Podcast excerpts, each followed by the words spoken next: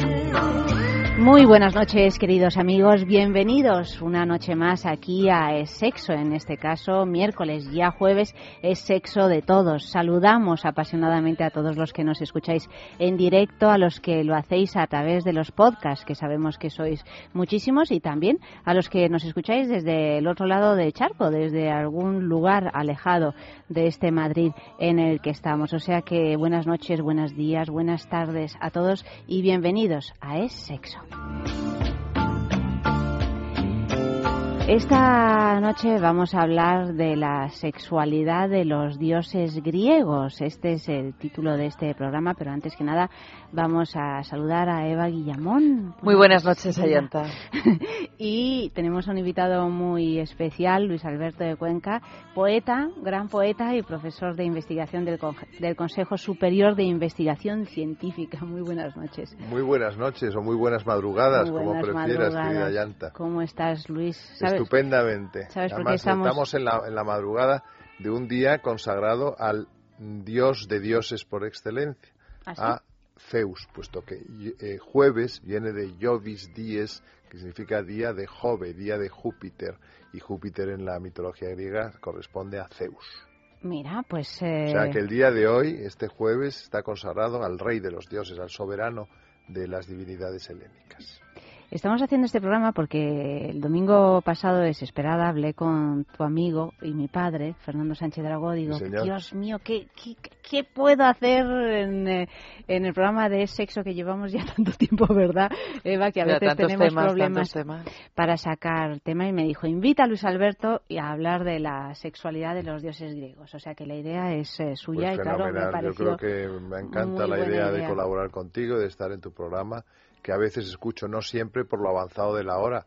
Hoy dime tú a mí qué, voy a hacer yo mañana cuando me tenga que despertar a las 7 de la mañana. Bueno, pues tomarte un café seguramente. No, porque el café no toma, será un colacao que también me anima. colacao, yo también soy de colacao, ¿eh? Me anima, sí. bueno, pues nada, queríamos saber un poquito porque pues de la sexualidad de los dioses griegos, que además yo mm, reconozco que no, no, no tengo mucha cultura en estos temas porque estudié en un momento en el colegio en el que ya prácticamente no te enseñaban nada de estas eh, cuestiones, ¿no? Pero, pero y menos que nos van a enseñar. Y menos que nos van a enseñar, efectivamente. Pero realmente es, es algo que siempre me ha fascinado. Yo creo que a Eva también. Uy, sí, sí, a mí muchísimo, me ha fascinado muchísimo. Lo que pasa es que, bueno, imagino que cualquier tipo de sapiencia en comparación con la que puedas tener tú. No, pero yo tampoco he estudiado nunca la sexualidad de los dioses griegos. bueno. Lo que ocurre es que los dioses griegos, como son como nosotros, porque los griegos crearon a sus dioses a imagen y semejanza de los hombres, pues evidentemente sexualidad tenían también, claro y, unos líos tremendos. Unos líos de cama tremendos. Unos líos de, cama y sentimentales y, de todo. Pero eso es lo divertido de los dioses griegos, que van... Eran celosos y eran de todo. Y, van superando tabú tras tabú. O sea, porque aquí otro tipo de dioses son más castos, pero los dioses griegos se abandonan a los placeres de la carne con muchísima alegría. Los dioses griegos eran bastante sí, descastados en ese sentido. Lo que ocurre es que de algún modo también había normas que se podían transgredir, o sea, pero si no hay normas que transgredir tampoco tiene gracia ser descastado. Y entonces también había normas en la antigua Grecia que se podían y debían transgredir. Por ejemplo, la diosa por antonomasia del amor, del amor sexual, del amor venéreo, que viene de su nombre latino, Venus, venéreo, ¿no? El viernes es el día consagrado al amor venéreo, como sabéis perfectamente. Esta señora que en, Grecia se llamaba Afrodita, vamos a utilizar los nombres griegos, ¿os parece? Sí, sí, Como es la sexualidad de los dioses griegos. Que además son los originales, ¿no? Que son los originales, porque claro, luego los latinos lo que hicieron fue su panteón propio de la península itálica, lo adaptaron al panteón griego, pero de algún modo, pues eh, muchas de las comparaciones son bastante arbitrarias. Pero en fin, esta Afrodita era una divinidad que no tenía edad como los dioses más eh, antiguos, porque ella nace de los testículos de Urano, eh, lo que llamábamos antes Urano, pero la transcripción correcta es Urano, que fue mutilado por su hijo Crono, que es el Saturno latino, que en esa lucha por adquirir el poder eh, en el panteón eh, griego, pues mutiló a su padre y lo castró y entonces tiró eh, los testículos de Urano al mar. Entonces hubo un barullo, esos, ese, montón ensangretado de carne se unió con la espuma del mar y fue dando vueltas y vueltas y vueltas hasta que de repente se formó de la espuma y de los testículos de Urano un cuerpo admirable, maravilloso, femenino, increíble, un cuerpo diez, el cuerpo de Afrodita, que nació en aguas del mar Egeo frente a la isla de Chipre, por eso se llama, la llama Cipris o Cipride, la diosa de Chipre. Y allí apareció, llegó a la playa, eh, digamos, me imagino que caminando todavía de una manera eh, un poco, pues, eh, no demasiado formal, puesto que acababa de nacer, pero ya estaba perfectamente o sea que medio mujer, medio un poco sirena, ¿no? Porque medio mujer, medio pez. Bueno, eh, porque es que el mar y el agua, no hay más que leer a Freud, tienen tanto que ver con la sexualidad. Cuando soñamos con agua, siempre estamos soñando con algo relativo al sexo, ¿no? Los famosos sueños húmedos, los wet dreams, ¿no? Pero en cualquier caso, eh, Afrodita es eh, un personaje fundamental en el panteón griego porque supera a todos los dioses cuando de repente los infunde les infunde, perdón, eh, el deseo amoroso. Hay una serie de palabras en griego como gímeros, como pozos, como eros, que todos significan algo parecido a amor, impulso pasional, sexual. Y todos estos son parientes de Afrodita. Eh, por ejemplo, Eros es el hijo de los amores ilegítimos de Afrodita con eh, su compañero de panteón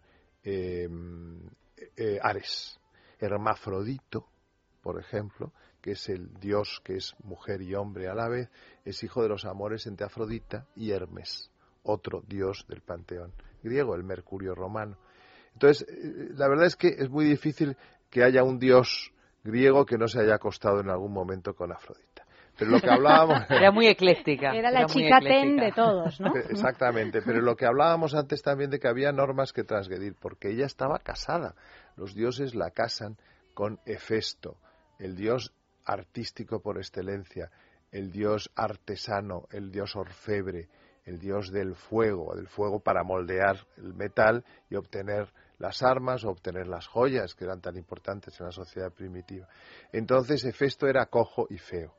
Y claro, pues eh, Afrodita no le gustaba mucho de ser fiel a Hefesto porque era un desastre. No sabemos cómo era en la cama, pero sí sabíamos que era feo y cojo. Y entonces le engañaba continuamente con todo bicho viviente.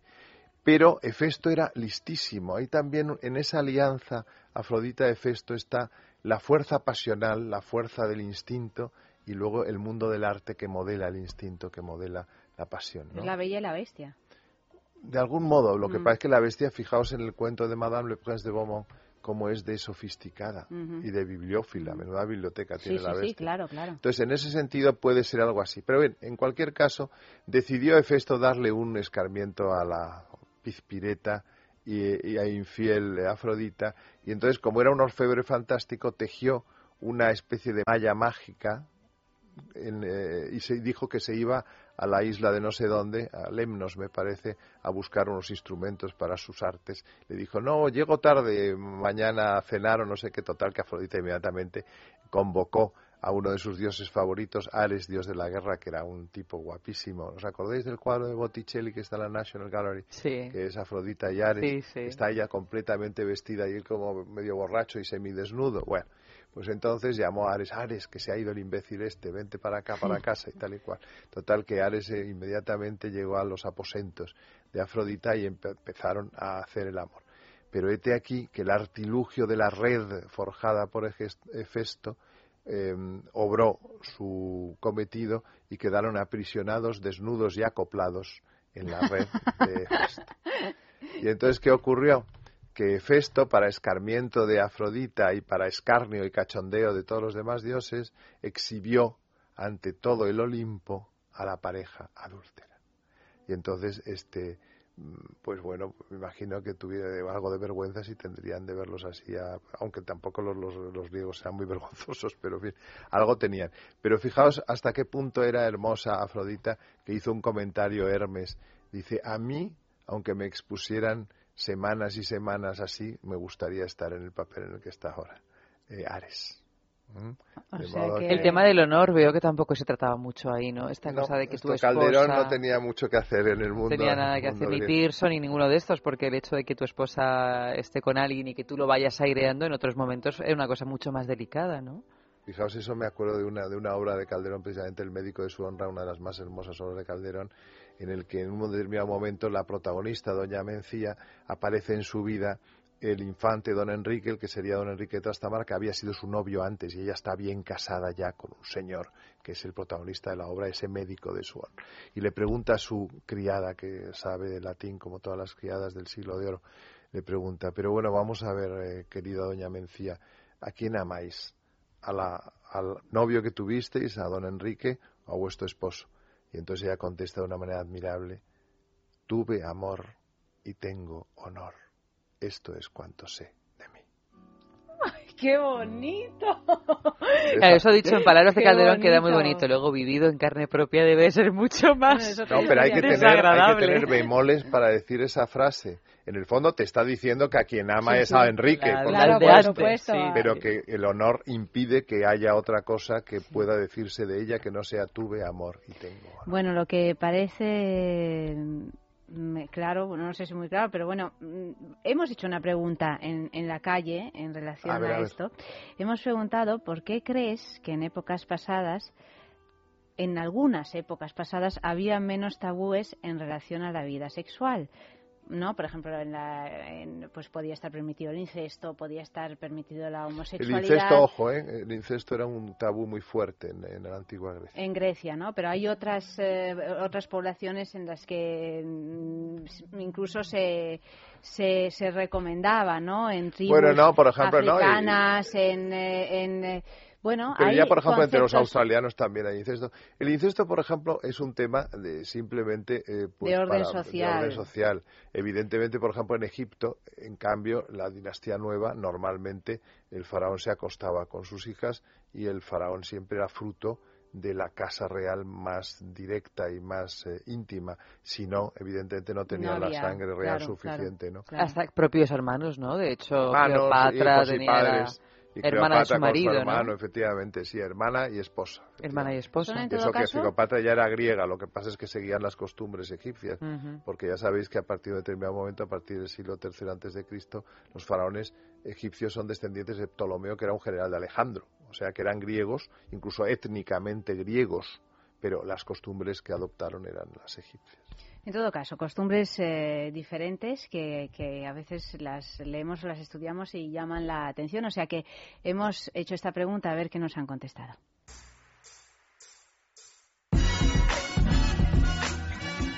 Sexo en la calle.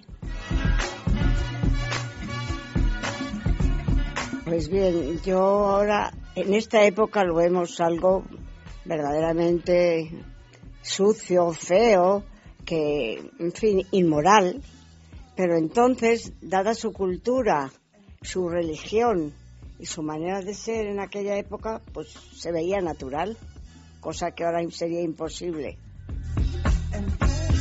Pues yo creo que principalmente porque había menos tabúes, porque las religiones no eran tan, tan constrictivas como, como ocurre con, con las religiones actualmente porque en fin, al final eran, era todo mucho más libre y más natural. Hombre, yo creo que moralmente eh, estos los valores de la vida eh, no nos entendíamos como tal ahora mismo y entonces yo creo que bueno todo había como más permisivo eh, los sentimientos y no, no, no, había tantos lazos viscerales o morales con la otra persona entonces pues yo creo que había una libertad sexual total. Pues no lo sé.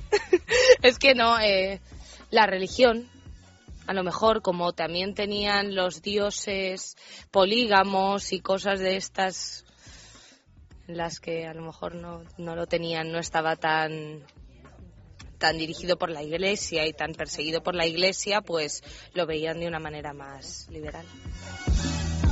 En la antigüedad ha habido épocas en las que había más libertad sexual u otros códigos sexuales o se permitían cosas que ahora no y viceversa. Pero en la antigüedad es todo lo que, si consideramos eh, antigüedad, lo que ha pasado desde hace 50 años.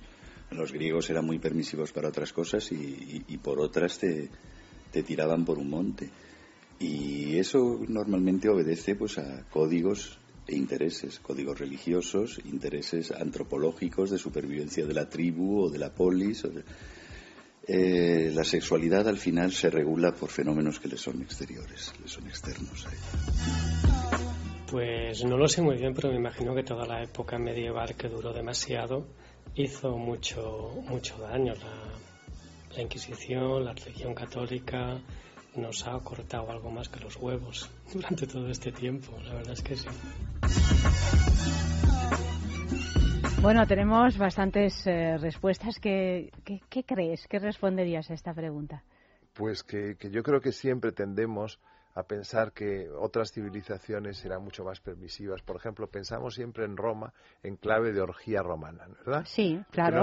también es lo que nos han presentado también. Bueno, los pintores historicistas del 19 Los pintores, las películas, todas las películas cuando uno no indaga mucho más, más o menos eh, así medio pseudopornos como Suetonio, por ejemplo, Tácito que también se las traía cuando cuenta, por ejemplo, que las eh, damas romanas de Alcurnia se acostaban con sus esclavos mientras a sus esclavas les eh, punzaban los senos con un, eh, alfiler, etcétera. Entonces, bueno, pero cuenta también es que es una parte una Pero eso imagino que, habrá una señora que también, sin ser romana, que lo haya hecho en su vida.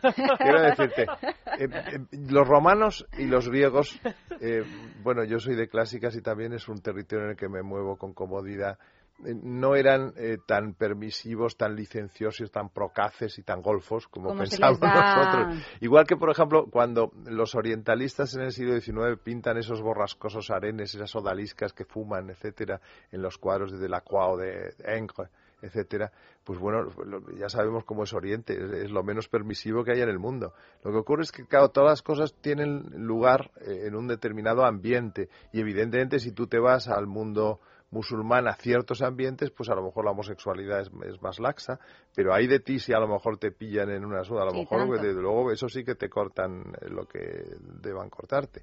Pero en el caso de los griegos, lo que era una sociedad muy machista, en el sentido que la mujer siempre estaba en el gineceo. Al igual que la romana, ¿no? La romana un poco menos, un poco menos. Eh, que la, la, romana se parecía más a la nuestra en el siglo XIX, diríamos que también era lo suyo de machista, pero no tanto como la griega en la que la mujer estaba absolutamente este, borrada del universo, era como un animalito para tener hijos y fuera. Lo que existían eran las cortesanas, las etairas, ¿eh? que habrás hablado muchas veces de las etairas, entre ellas, por ejemplo, la famosa Aspasia, que fue compañera y amiga de Pericles, porque eran como las eh, geishas que tanto le gustan a nuestro padre y hermano y amigo Fernando. Eh, que, realmente eran gente muy culta, que se educaba, eran las únicas mujeres que aprendían a leer, a escribir, a recitar versos, a tocar la cítara. Que no estaban recluidas en el gineceo. Y eran prostitutas, y muchas de ellas prostitutas sagradas, por ejemplo, de los templos de Afrodita, porque Afrodita, lógicamente, había una, un tipo de Afrodita, porque eran como las vírgenes nuestras, que había muchos epítetos y muchas Afroditas, ¿no? Por ejemplo, la Pandemos, la Afrodita popular, era la Afrodita más tirada, ¿no? La que estaba mm, por las calles y se ofrecía el mejor postor, etcétera. Y esa es la diosa también de la prostitución. Había prostitutas sagradas que las había ya desde época de los antiguos mesopotámicos, las hieródulas de la diosa Ishtar, que es la Afrodita mm, mesopotámica, y eran eh, prostitutas que se eh, ofrecían a la gente pero con un contenido religioso, sacerdotal, sagrado. ¿no? Entonces, una de esas sacerdotisas sagradas de Afrodita en el siglo V Cristo fue Friné, la bellísima Friné. Entonces fue acusada de un delito, no recuerdo cuál, y entonces los jueces estaban juzgando su caso cuando ella decidió que antes de que se emitiera la eh, sentencia su abogado defensor hizo que se deslizara la túnica y quedara completamente desnuda delante de los jueces. Y era tan hermosa Frine que la absolvieron inmediatamente. Eso tiene una explicación y es que los griegos creían en la belleza. Y para ellos la belleza, el tocalón que se dice en griego, era el equivalente a to agazón, al bien. Y eso Platón lo defiende a machamartillo. El bien igual a la belleza. La estética era la ética a la vez. Y en ese sentido, Friné se libró de una buena por ser tan mona. Pero eso no significa que nos fuera una sociedad puritana y con todos sus... porque Friné era una prostituta. Entonces, ahí de, por ejemplo, si una señora casada como es debido y madre de familia, eh, pues se le desliza la túnica en público, a esa señora la lapidan al día siguiente, ¿sabes lo que te quiero decir? Como hacen los eh, musulmanes en, algunos lugares ahora todavía, ¿no? O sea, que es que era muy puritana la sociedad grecorromana. Yo creo que cuando se habla de que la sociedad griega era tan abierta a nivel sexual, sobre todo se hace pensando en esta cosa de la homosexualidad entre mayores y jóvenes, ¿no? Que es lo que más se cita cuando estaba, se habla. Estaba muy estaba permitida. y entonces incluso se alentaba que eso tuviera lugar. Yo creo que eso es lo que siempre piensa todo el mundo cuando habla Yo creo que saber. Tienes mucha razón. Yo creo que piensan sobre todo en la homosexualidad, porque como las mujeres eran inasibles, salvo en el matrimonio y la prostitución no era un fenómeno tan extendido, pues entonces lo que los hombres mayores tenían relación con hombres jóvenes, aunque en la paideia griega, en la educación griega, este, tampoco estaba promocionado el contacto sexual entre ese señor mayor y el jovencito. Era una cuestión más espiritual, más de maestro-discípulo. Y luego si se terciaba también eh, algún contacto físico, pero realmente lo que importaba sobre todo era el maestro al que se adoraba. Eso pasa también hoy día. Eh, los alumnos se enamoran de sus eh, profesoras o de sus profesores, incluso si tienen tendencias homosexuales. Quiero decirte que en ese sentido eh, tampoco hay que creer que en Grecia todo el mundo era homosexual y andaba por allí eh, este, haciendo el amor eh, homosexual con todo lo que, encontraba por la calle. Ni que la vida de... estaba más permitida ese contacto. Y la, por ejemplo, lo que llamamos paidofilia, mal llamado pedofilia, que me horroriza, lo se debe decir paidófilo y paidofilia, pues esa paidofilia en Grecia no existía tanto. ¿Eh? Nosotros tenemos el tabú de la paidofilia. Probablemente no existía en Grecia ese tabú. Bueno, ni en Grecia ni en tantos otros, en tantos otros lugares, como por ejemplo el Extremo Oriente etcétera. Y en realidad, por ejemplo, pues las niñas en las islas del Pacífico a los nueve años pues ya tienen contactos sexuales, ¿no? Y existe una sexualidad infantil que todos hemos padecido o experimentado alguna vez. Pero en cualquier caso, en Occidente sí nos da repelús la paidofilia. Vamos a escuchar un poquito de música griega. Pues mire, vamos a escuchar una a Anara Moscuri, que es que es la única griega que conocemos aquí sobre de, primera mano, cantando en griego, en este caso, Chili Mou Moshomirisco.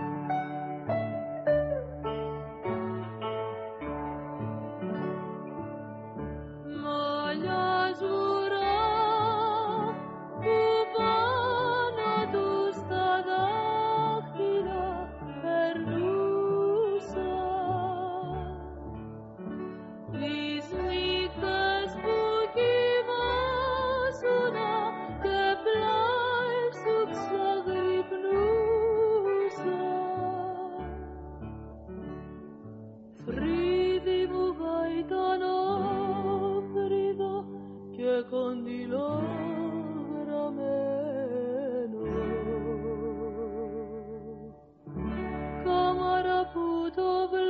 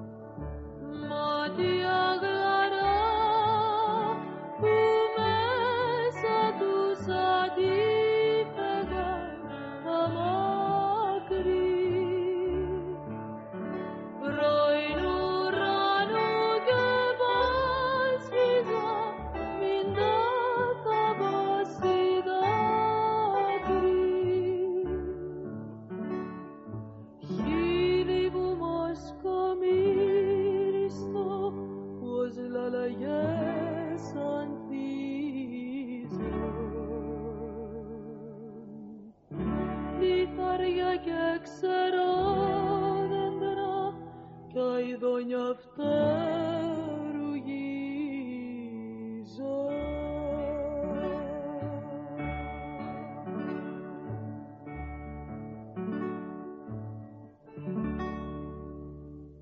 Fatiga, estrés, cansancio acumulado, irritabilidad son síntomas claros de insomnio y de una falta de sueño reparador que día a día afectan a nuestra salud y calidad de vida. En estos casos, Dormax es una solución eficaz. Dormax es un complemento alimenticio natural único que nos ayuda a neutralizar las causas que nos impiden dormir, asegurándonos un descanso de calidad y verdaderamente reparador. Dormax, de Laboratorio Sactafarma. Es dulce, tierno, suave y a todo me dice que sí.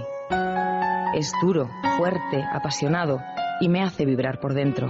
Lelo te regala un mundo de placer en la palma de tu mano. Encuéntralo en las mejores boutiques eróticas y en lelo.com. Es mío.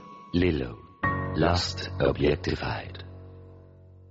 ¿Sabías que tener sexo reduce la presión sanguínea y relaja la mente? Está comprobado. Relájate y usa tu imaginación. Entra en sexcitate.com, tu tienda erótica online, y descubre un mundo nuevo donde podrás experimentar diferentes maneras de disfrutar con el sexo y el placer. Una gran variedad de juguetes y productos eróticos te están esperando. Desestrésate y diviértete con sexcitate.com. Sexcitate.com, la manera más discreta, cómoda, rápida y práctica de comprar.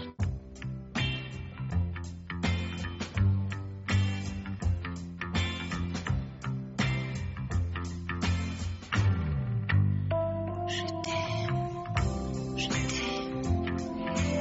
Pues eso, con sexcitate.com tendremos la posibilidad de descubrir y experimentar pues con todo tipo de juguetes y muchas más cositas que podemos encontrar en su página web. Además, para todos los oyentes de sexo, sexcitate.com ofrece un 10% de descuento a través de un código promocional que tendréis que introducir en la web de sexcitate.com. Un código promocional que es facilísimo porque es, es sexo de X, todo escrito en mayúsculas y juntos en espacio es sexo de X. Es eh, además tremendamente sencillo hacerse con ese 10%. Simplemente hay que entrar en la página de Sexcitate, www.sexcitate.com, registrarse, hacer todo el protocolo de registrarse, que también es tremendamente sencillo, escoger los productos que nos interesen, añadirlos al carrito de la compra, introducir el código de descuento, es sexo de X, y al finalizar la compra, pues veréis reflejado ese 10% de descuento. Y, por ejemplo, ¿qué podemos encontrar esta semana en sexcitate.com? Un... Esta semana pensando en dioses, que los dioses sabes tú que son muy exquisitos. Necesitamos, Luis Alberto, un, un vibrador mm, divino. Divino, bueno, pues tan divino pues como... Es Tenemos. un, un Tomen nota vibrador. las señoras y los señores también. También, por, por También. supuesto. Es un vibrador que está compuesto de cristales de Swarovski. Un, un vibrador violeta con cristales de Swarovski. Que se llama Shiri Thin, que está fabricado en cristal con incrustaciones de cristales de colores eh, de Swarovski. Bueno, Pero impresionante. oye, ¿y no tendrá riesgos? To- es- Estaba yo pensando, digo, esto tiene que estar bien recubierto Mira. para evitar que en el fragor de la batalla algún cristalito se nos quede Ya, en no, una no, zona no perdón, ya deseada. hemos pero hablado. está todo Ya tremendamente hemos hablado varias veces en testado. otros programas que hay que hay eh, consoladores, bueno, ya de todo tipo. Vibradores, incluso, allá, eh, vibradores. bueno, Hemos vibradores, quedado hace tres años que dildos. no nos No gustaba iba la palabra consolador. es como Bueno, se decía en griego dildos. clásico. ¿Cómo se decía? Olisbos. Olis. Olisbos. Olisbos. Y en plural olisboy. ¿por qué? Bueno, pues porque es Porque como se sí. decía. Porque ¿De dónde se viene? No, decía, es que ¿no? ya, O sea, como el siempre vibrador, explicas, de consolador dónde o viene. dildo, como de- queráis llamarlo, era el olisbos. Por ejemplo, en Safo aparece varias veces. en Bueno, pues vamos, este encontrado de Olis Safo. Bosch Shirizin, este Olis Bosch Shirizin, pues es- está dentro de la gama de, de dildos de, de- De- de cristal que hay de alta clase. de alta clase, porque hay muchas personas que son los dildos que prefieren, entre otras cosas, porque son infrangibles, porque no, o sea, no se rompen, porque se pueden calentar. Y, Y se pueden enfriar enfriar, también. se pueden poner en la nevera, o sea, que depende cómo te guste, Claro, claro. depende de cómo te guste, que, que hace mucho calor. Pues tú tienes este shirizin eh, en, la, en la nevera que hace, que hace frío y que te quieres calentar un poquito, pues lo metes en un poquito de agua caliente y se calienta muy bien. O sea que hay auténticos apasionados de este tipo de dildos. Pues lo puedes encontrar en cecitate.com. Y después tenemos también un lubricante en gel natural. En gel natural para las partes íntimas que además se presenta en un frasco de cristal, también de cristal transparente, opaco y con un dosificador y una tapita dorada. Lo del dosificador pues viene muy bien. Hombre, muy bien, muy bien, porque no gastas tanto. No gastas Exactamente, tanto. no gastas tanto. Además y además que si es no más te, rápido. te pones con la cosa a lubricarte y no Claro, paras. y acabas todo lleno de claro, no, no, trizas, puede claro. ser. Pero y que en este tipo de productos eh, las cosas que agilicen su uso son de agradecer. Y también que no se derramen, porque en el fragor de la batalla estás ahí a lo Que se derrame el lubricante es un drama. Es, es un drama, sobre todo si se derrama el colchón. A mí me hace muchas gracias. Sois aficionadas a la literatura de Tolkien, al Señor de los Anillos. Yo la literatura fantástica, Yo ninguna de las tampoco, dos, ¿eh? no, la la- verdad que no. Es que me- hay el personaje vamos, fundamental leído, de ¿eh? la saga Mm. del Hobbit y del Señor de los Anillos, yo soy muy aficionado, es Bilbo Baggins. Sí. Imagínate si se hubiera equivocado, por ejemplo, algún eh, duende de imprenta y pusiera Dildo Baggins en lugar de, en lugar de Bilbo. Pues vete a Como saber, a lo nombres así de... Pobre Tolkien le da un, una- un síncope. Pues sí. Tenemos otra, eh, otro producto que es una mm, algo de lencería. Porque, Es algo de Eso lencería. que no falte. Ten- hemos hecho un pack. Porque Hemos tenemos hecho un por un lado el pensando en dildo. los dioses. Yo estaba pensando en los dioses. Los dioses, te diré una cosa, que eh, era muy importante para la, hacer la lencería en el mundo griego también, era más sencilla que la nuestra, pero también era importante. Bueno, pues como era muy importante y también es muy importante este esta faceta animal en todas las relaciones sexuales, bueno, pues aquí tenemos un tanga que la parte central, un tanga masculino, tiene cara de caballo. O sea, coincide con todo con, t- con todo el órgano sexual masculino está la cara del La cara caballo. del Ah, es caballo, para- qué bonito, para- para un hocico, varón. un hocico de un caballo. hocico, un hocico más o menos saliente en función de las prestaciones O sea, del es señor. Pues para también es chicos. muy griego porque el caballo, fíjate, en la Ilíada. Exactamente, por eso ¿Qué ya te digo que tiene? me han, Carros, me han eh, sobre todo, porque los la dioses. caballería no existía, era- eran carros o infantes. Y un caballo lleno de cosas. Qué bonito También. el caballo, claro. Claro. Entonces este es el pack, el tanga de caballo con el lubricante de agua natural y este vibrador violeta de cristal con incrustaciones de cristal de Swarovski. Imagínate, es el mejor regalo de cumpleaños que puedes recibir. Imagínate qué pack, imagínate qué pack. Maravilloso pack que podemos encontrar en www.sexcitate.com. Ya sabéis, con ese código descuento es sexo DX para todos los oyentes de Es Sexo. Y seguimos con nuestras Pero quiero divinidades. hacer una, una- una precisión. Que el, el tanga Sí. Este no es que sea para caballos, sino que es que tiene reproducido, reproducido el hocico de un caballo que se adapta al, al- al- al miembro Claro, viril. al miembro viril, entre otras cosas, porque el miembro viril de los caballos en estado de erección Uf, es, es. eh, no lo puede acoger un tanga. No, no, que No, hay que tanga. llevarlo con bolsa o algo Oh, así. imagino que también los caballos, decía eh, un, un famoso filósofo griego, eh, que si los caballos eh, tuvieran dioses se parecerían a ellos o se serían dioses equinos. Entonces, para explicar que nosotros hacemos a nuestra imagen y semejanza a los dioses. En una palabra, para decir que nosotros nos inventamos a los dioses bastante ateo ese filósofo. Está bien, está bien eso. Tenemos, eh, Luis, otro, otra pregunta de sexo en la calle. Hemos preguntado si crees que hoy en día, en nuestra sociedad, aquí en Occidente, los preceptos sexuales religiosos siguen estando vigentes o si esto ya es... Eh, es Hollywood. es Hollywood. A ver, vamos a escuchar qué han respondido. Sexo en la calle. Pues yo creo que la gente hace lo que le da la gana. Ya, ya no se tienen tantos prejuicios. Ya no. O sea que yo creo que es cuestión además de personalidad, de edad. Por ejemplo, yo soy una persona mayor y, y estoy acostumbrada, pues no sé, a otro tipo de moral. Y algunas cosas me parecen un poco extremadas. Pero en fin, la vida cambia. No, yo creo que siguen estando vigentes, quizá no tanto como antes, ¿eh? y poco a poco es, eh, se va, eh, está viendo cierta apertura, pero sí, claro que siguen estando vigentes. Yo creo que hoy en día, independientemente de la bueno, de tus creencias espirituales están más sujetas a, lo que uno sienta, a la lealtad, al amor, ya puede ser musulmán, eh, católico o...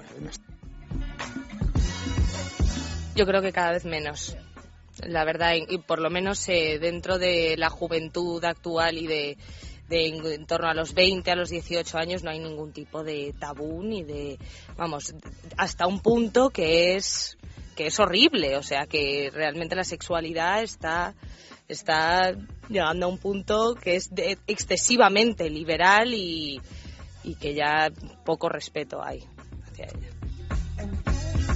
Sí, el catolicismo en España y el cristianismo en Europa todavía influye en la mentalidad de la gente, en unos más que en otros, por supuesto, pero incluso en mucha gente que, que eh, no practica, ni siquiera cree ni tal, está de algún modo en su educación y en su base. O sea, no, no se borran las huellas de un plumazo. Si seguimos los preceptos de la Iglesia, no, rotundamente.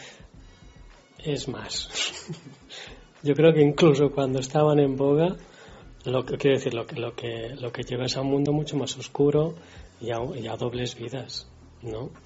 Ah, luego seguramente hay un porcentaje de, de, gente que ha vivido reprimida, pero ahora mismo el porcentaje está pequeño que no lo sigue nadie.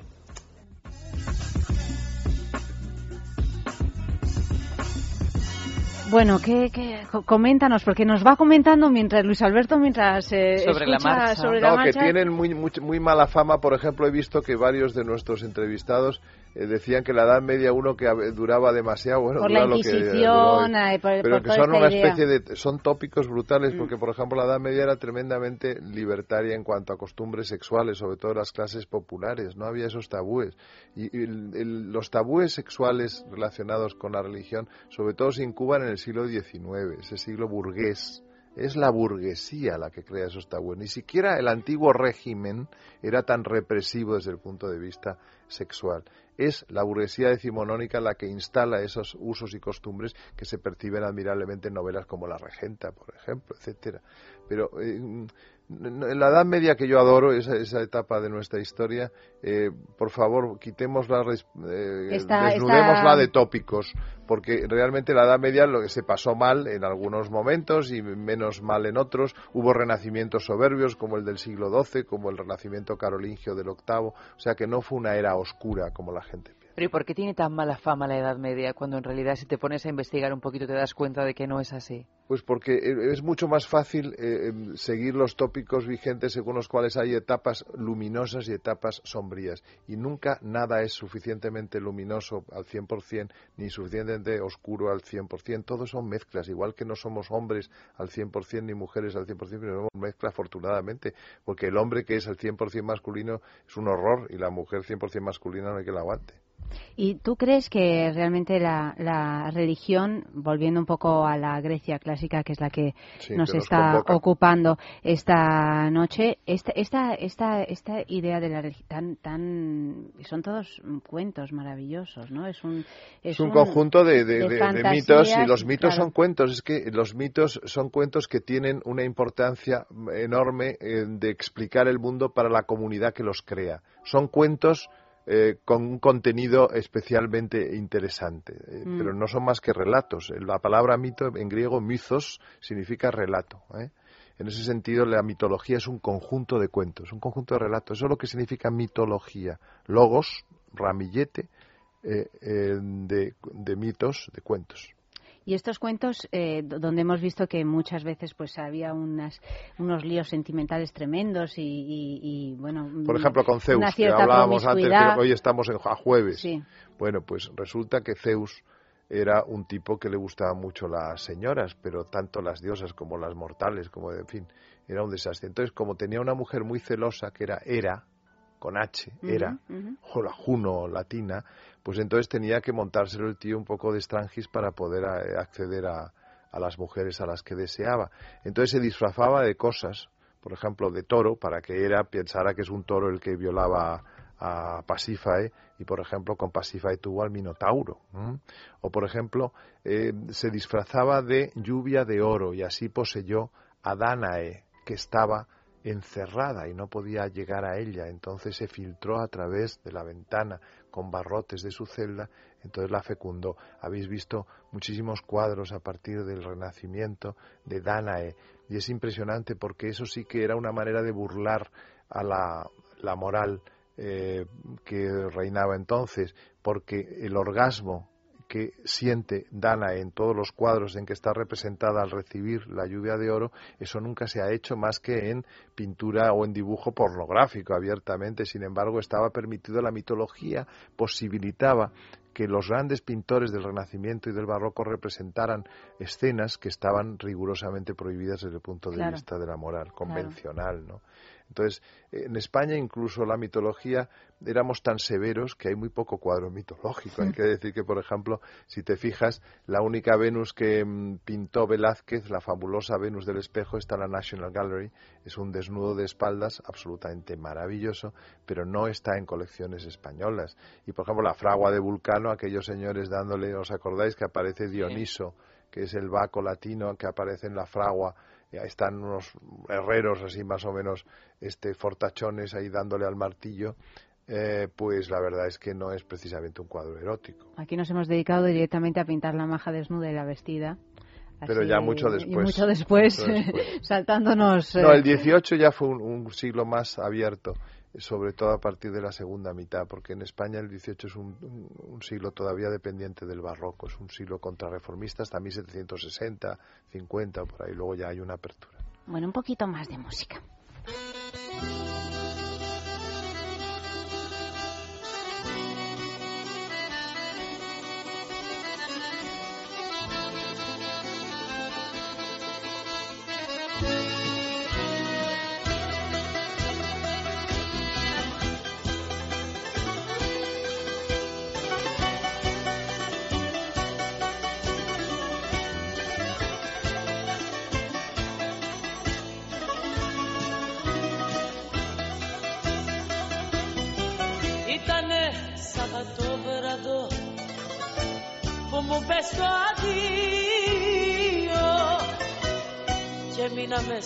Στα βόβραδο σαν βουλιαγμένο πλοίο. Σαββάτο με παράτησες κι ούτε ρωτάς τι κάνω. Σαββατό όταν έρχεται νιώθω πως θα πεθάνω. Φωτιά στα Σαββατόβραδα να μην ξαναγυρίσουν αυτοί που μείναν μόναχοι να μην ξαναδακρύσουν Φωτιά στα Σαββατόβραδα να μην ξαναγυρίσουν. Αυτοί που μείναν μόναχοι να μην ξαναδακρύσουν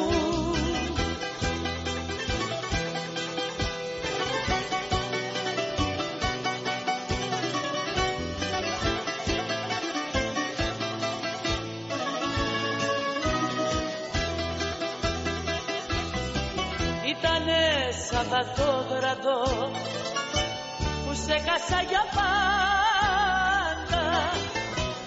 Μέσα στο μίσο σκόταδο και έχασα τα πάντα.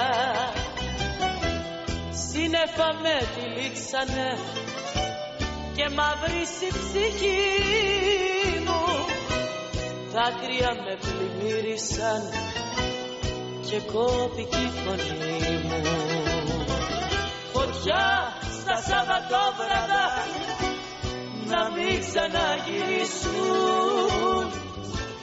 Αυτοί που μείναν μόναχοι να μην ξαναδακρύσουν φωτιά στα Σαββατόβραδα να μην ξαναγυρίσουν. Αυτοί που μείναν μόναχοι να μην ξαναδακρύσουν ¿Sabías que tener sexo reduce la presión sanguínea y relaja la mente? Está comprobado. Relájate y usa tu imaginación. Entra en sexcitate.com, tu tienda erótica online, y descubre un mundo nuevo donde podrás experimentar diferentes maneras de disfrutar con el sexo y el placer. Una gran variedad de juguetes y productos eróticos te están esperando. Desestrésate y diviértete con sexcitate.com. Sexcitate.com, la manera más discreta, cómoda, rápida y práctica de comprar. Es dulce, tierno, suave y a todo me dice que sí. Es duro, fuerte, apasionado y me hace vibrar por dentro. Lelo te regala un mundo de placer en la palma de tu mano. Encuéntralo en las mejores boutiques eróticas y en lelo.com. Es mío. Lelo. Lost Objectified. Objetos de placer exquisito. Bailelo. Pues eh, seguimos y tenemos que hablar de una marca divina que tenemos aquí, Luis Alberto, que no sé si conoces o no, pero si no lo conoces la tienes que conocer, A ver. porque se trata de Lelo, www.lelo.com, que es una marca sueca de juguetería erótica que es... L-E-L-O. Sí, Lilo, Lilo, sí, así el también Lilo, traducido al castellano. en realidad Es un poquito, ¿eh? ya- Tanto delicado, igual Pero- que lo de pedófilo. En realidad es Lilo. Bueno, pues es una marca que tiene... mm, es el Zeus. El Zeus de la juguetería O sea que es impresionante, Es lo el tiene top todo, de los catálogos impresionantes. Exactamente. Entonces, bueno, podéis encontrarla, por supuesto, en boutiques eróticas y en su página web, www.lelo.com. Y todas las semanas ofrecemos un regalo, porque tenemos el concurso Bailelo. El concurso consiste en que pedimos una foto de algún lugar que os recuerde algún momento sexy y apasionado de tu vida, pues yo qué sé, esa, la foto de la cama mm, revuelta después de un encuentro Amoroso. amoroso sexual, esa, esa Afrodita, podría ser que sale de las aguas, esas aguas, ese mar. Esas O esa aguas, que Afrodita metida esas en la red de Festo También, junto con por el ejemplo. hermosísimo Er- Ares. Lo que pasa es que yo creo que esa foto sería más pornográfica que el, que el erotismo que buscamos aquí. Eso también puede ser. sí. También puede ser, en fin, La fotos. sombra, la sombra de Afrodita igual es más bonita. propias que os recuerden algún momento, algún lugar inolvidable. Las enviáis a sexo arroba es radio punto fm, sexo arroba es radio punto fm y esta semana, pues la foto que más nos guste, la premiaremos con un Smart One grande, que es un ultrapotente masajeador para el cuerpo sin cables, para el cuerpo, para todo el cuerpo, donde queráis. Un masajeador que además ahora como cada, cada cual viene de sus vacaciones, más o menos lejos, pues hemos pensado que todos necesitábamos un poquito de, de incentivo a la hora de volver a trabajar. Y como probablemente las contracturas que no se han terminado de ir en el verano vuelvan a hacer su aparición ahora que empieza otra vez el curso escolar, pues con este Smart One grande Las vamos a las vamos a ir disolviendo porque además es grande, no es es, es grande y no es que sea grande en comparación con otras cosas, es grande porque es grande. O sea que podemos utilizarlo para masajear ultrapotente. la espalda en función de la presión que nosotros ejerzamos, eh, la vibración será más o menos Mayor o menor. eh, Es grande, fuerte. no glande, grande, con G, Grande con no, pero, pero Es bueno, grande y de gran pa- tamaño. Parece, Que parece, ya te entiendo. parece, podría parecer Sí, un glande. de- en su exactamente. de hecho, Bueno, creo que si algo se parece Puede ser a un glande. a un glande. A un glande porque... Glande o no glande. Había, vamos. glande o no glande, había algún algún dios, no lo sé, te pregunto como una Sí, ignorante total, con un glande, pues ya está. Pero es que Príapo, vamos a ver, que lo tengo por aquí, que lo he leído antes. con un pene enorme, ¿no? De hecho sí. se dice priapismo a, a los que tienen este tipo de es problemas. hijo de eh, Afrodita, por supuesto, pero ahora mismo os diré de quién también. En Vamos a ver. árbol Claro, genealógico. priapismo es el problema de la gente que tiene erecciones y no se les puede... Que es dolorosísimo. no ¿eh? nunca. Sí, Vamos sí, a sí. ver, eh, como dije antes, Afrodita se unió prácticamente a todos los dioses del Olimpo. Hombre, teniendo a Príapo, pues yo me imagino que la no, tentación pero era bastante en, este, grande. en este caso no, era su hijo.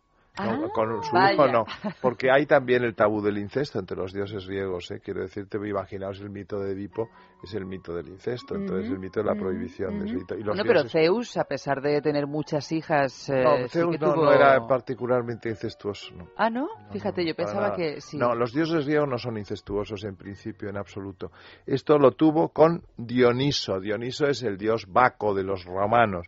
Entonces dice aquí que eh, la diosa se unió a Dioniso y dio a luz a Príapo, un niño feo con órganos sexuales gigantescos. De ahí también el mito de que mm, eh, las personas así más o menos feas o deformes pueden tener un gran Príapo. El Príapo es un O sinónimo de también de pene, como sabéis, un Príapo también se dice de un pene.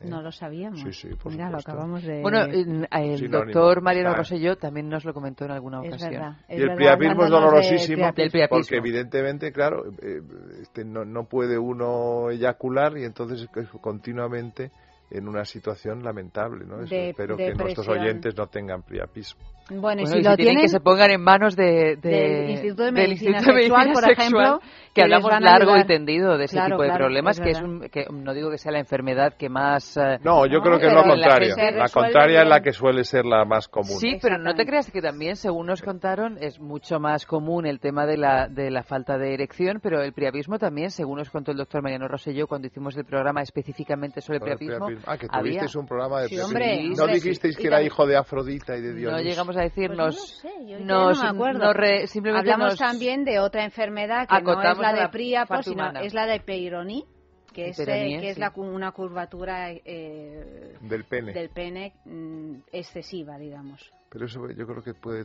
ser interesante también para depende qué vagina. Sí, pero No, ya lo que pasa es si- que si esta era empiezas una a tener un excesiva. ángulo recto, Claro, excesiva y un dolorosa también, Sí, era claro, muy dolorosa y también a veces Sí, sí. impedía ciertas erecciones, o sea, Mm. ya hablábamos de casos extremos. nos Vamos, que dónde está la tiempo. impotencia. que se dejen de verdad. ¿Había algún dios impotente ya para terminar? No, la verdad es Dioses que en impotentes no. no. Eh, Los Sí, dioses no eran genesíacos Claro. siempre y tenían gran potencia sexual. Unos orientados hacia un lado, otros a otro, pero gran potencia sexual. Bueno, hasta aquí hemos llegado, queridos. Eh, Luis, muchísimas gracias por esta Encantado, clase magistral. Eres la única que me llama Luis de todos mis Luis amigos. Alberto, es verdad, siempre me lo dice, siempre me lo dice.